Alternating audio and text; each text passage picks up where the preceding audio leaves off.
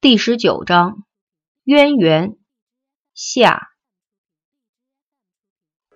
小婴儿慢慢的平静了许多，偶尔抽泣一下，被泪水浸湿的眼珠却开始灵活的转动，好奇的打量着桃香和她身边的小姑娘。女人开心的笑了，用手背儿去擦孩子眼窝里的泪水，还有脸上。残留的口水和鼻涕，动作轻柔。陶香心想，也就是当妈的才能这样毫不介意的帮自己孩子清理吧。虽然微微感动于这种下意识的母爱表现，但是陶香还是觉得不太卫生。这手上的细菌很多，刚才还看他犯病时用手撑地来着。心里这样想，陶香就从书包里。掏出一包强生婴儿消毒纸巾，这是安妮妈妈强制让她带上的，说是医院病源多，孩子难免摸东摸西，抵抗力弱的很容易被细菌感染。您用这个吧。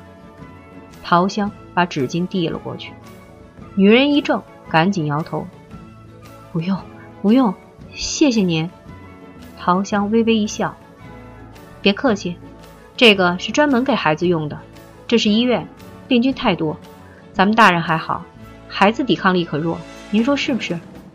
边说，他边把手又往前送了送。看着桃香的笑容，女人红了脸。她看得出，这姑娘是真心的，不像刚才那个小护士，因为自己普通话不标准，多问她两个问题都懒得搭理自己。谢谢。女人嗫嚅了一句，把粉色的小包装接了过来。桃香看她接过去了，冲那个正盯着自己看的小婴儿眨了眨眼，就想站起身来，却发现那女人有点不对劲。开始桃香还以为她又犯病了，后来看她把那小塑料包装翻过来覆过去的看，显然看不懂英文，弄不清开口在哪。他先就着手撕了一下两边锯齿状边缘，要说这美国原装包装的就是结实，愣是没撕开。接着，他就想用牙去咬，哎，不是！桃香下意识地叫了一声。女人的动作顿时一滞，看了一眼意欲阻止她的桃香，她忽然反应过来，自己肯定又出丑了。一时间面红耳赤，尴尬的不敢再看陶香一眼，人也不自觉的往后缩了缩。陶香刚才一张嘴，就觉得自己有些鲁莽，不太礼貌。他迅速整理了一下面部表情，然后笑说：“瞧我，光把东西给您了，都忘了您还抱着个孩子不方便拿呢。来，给我。”说完，陶香很自然的把纸巾包拿了回来。他打开中间部分的粘纸，用指甲抻了一张出来递过去。谢谢，女人低声道谢，接过纸巾，轻轻的给那孩子擦拭着。别客气。桃香想要把纸巾包再给他，那女人赶忙摇头拒绝：“不用了，俺们一张就够了。你拿着吧，我们还有呢。”桃香不以为意的笑说。不是，一张是帮忙，一包俺就是占便宜了。女人羞涩却坚定的拒绝了。桃香一挑眉头，重新打量了眼前的这个女人一眼。也许是因为天生害羞，或者是缺乏自信，她总是低着头，眼神不自觉的躲闪着。但是长得倒还算端秀。桃香也不强求，她喜欢有原则的人。站起身来，把纸巾塞回了包里。这位大嫂，如果你没什么问题的话，那我先走了。女人手忙脚乱的从地上站了起来，桃香顺势扶了她一把。她弯腰鞠躬道谢：“刚才太麻烦你了。”举手之劳。桃香随意的耸了下肩，原本想说一句：“您别光给孩子看病，自己那毛病也得瞅瞅吧。”又觉得自己太多管闲事儿了，因此只说了句：“您没什么问题了吧？”女人不笨，她明白陶香这句话的意思，连连点头。嗯，俺好了，这就带着孩子回家，坐那个地地下铁路，可快了。陶香表示明白，然后轻拍了下安妮的肩。我们走了。安妮礼貌地说了一句：“阿姨拜拜，小朋友拜拜。”女人最喜欢孩子，刚才因为忙乱没注意，这会儿看见安妮漂亮又乖巧的样子，她笑的眼睛都眯起来了。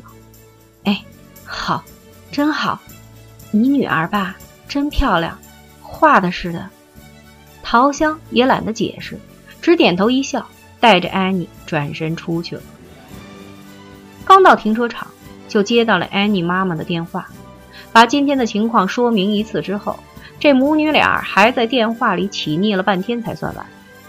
陶香在心里直翻白眼儿，电话费就不说了，停车费也得多交两块五。好不容易等孩子系好了安全带。陶香打火挂档起步，还没出去三米远，安妮突然低叫了一声：“咦，怎么了？”陶香边打轮边问：“刚才我还没上洗手间呢，难受。”小女孩苦着脸在座位上扭了两下，吱！陶香一脚刹车停下了，后面的车也跟着刹车，然后喇叭声立刻狂响。陶香又好气又好笑，这雷锋做的。他把车拐到了一边的门诊楼附近。小丫头，快去吧，小心点儿，别再捡一个回来。看着孩子明明很着急，却在进楼的时候依然礼让别人，陶香忍不住微微一笑。他放松地靠在了椅背上，发现手边有一瓶优酸乳，之前安妮喝了一瓶，买的时候还是冰的，现在瓶身上都是小水珠。摸着已经不太凉了。安妮的妈妈对孩子营养极为重视，这种东西也不让多喝，未免浪费。陶香干脆打开，自己慢慢喝着。安妮真是可爱的孩子，要是自己也有一个这样的孩子就好了。似乎以前也和维京讨论过这个话题。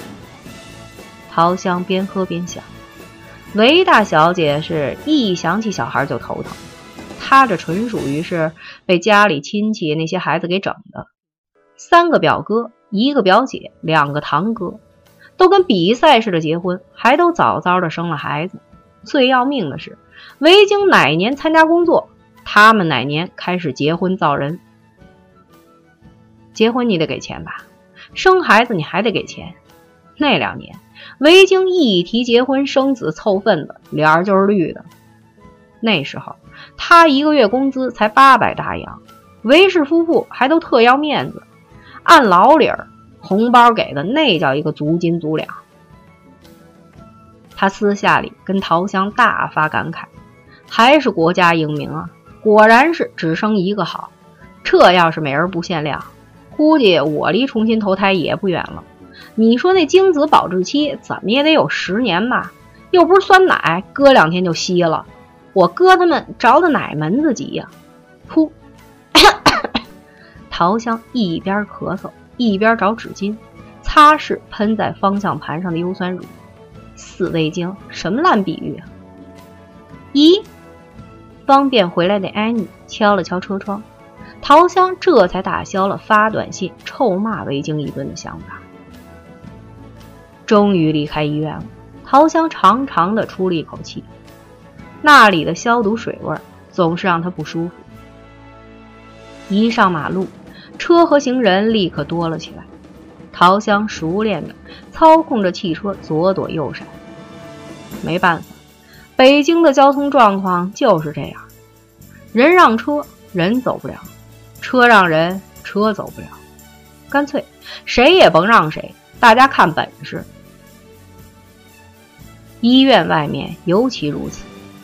大医院永远不缺来看病的人，因此他们周边的交通往往也是最乱的，公交车也是最挤的，人们前仆后继，公交是一辆辆的来，但是永远有人挤不上去。比如说某个抱着孩子的妇女，正堵在车阵里往前蹭的桃香，眼看着厕所里碰到的那个女人已经第三次挤车失败了。儿童医院外面都是些抱着孩子的男男女女，大家都在一个起点上，自然也就没什么老幼病残孕优先的讲究了。桃香不自觉地看着那个女人，如同人潮中的一叶扁舟，被冲击的左摇右晃，头发散乱。但她一直紧护着怀里的孩子。今天路上堵得厉害，车子行进慢得像乌龟。因为热，车上开着空调，可没多久，安妮开始吸鼻子。陶香生怕把她弄感冒了。只能开着空调，同时打开车窗。走了半个多小时，陶香他们的车子开到了地铁附近，又磨了一会儿，终于能看见路口的红绿灯了。过了这个路口，可以上快速路，那儿就不会堵。陶香心里盘算着。咦，小女孩叫了一声：“嗯。”专心开车的桃香随口应了一句。是那个阿姨和小朋友。桃香下意识转头看去，果然，那女人正在马路斜对面的地铁站口张望，好像在等什么人。还挺有缘分的，到哪儿都能碰上。桃香淡淡的一笑：“是啊。”她转回头看向前方，心想：这公交专用线有时候比开车要方便快捷多了。美兰，高海河赶过来的时候，就看见杨美兰正在握着孩子的小手，冲一个方向挥舞着。他不禁有些吃惊，害羞内向的妻子这是在干嘛？他今天进城来总部办事，正好妻子带爱家去看病，正好就一起来了。他忙他的，约好了时间再一起回家。他爹，你来了。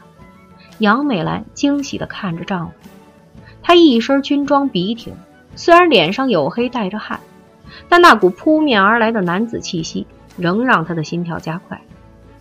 高海河停在她跟前，杨美兰伸手帮他擦脸上的汗，她下意识地想躲，但立刻让自己不动。杨美兰很开心，擦完汗又问：“他爹，你看。”咱丫头今天的脸色好吧？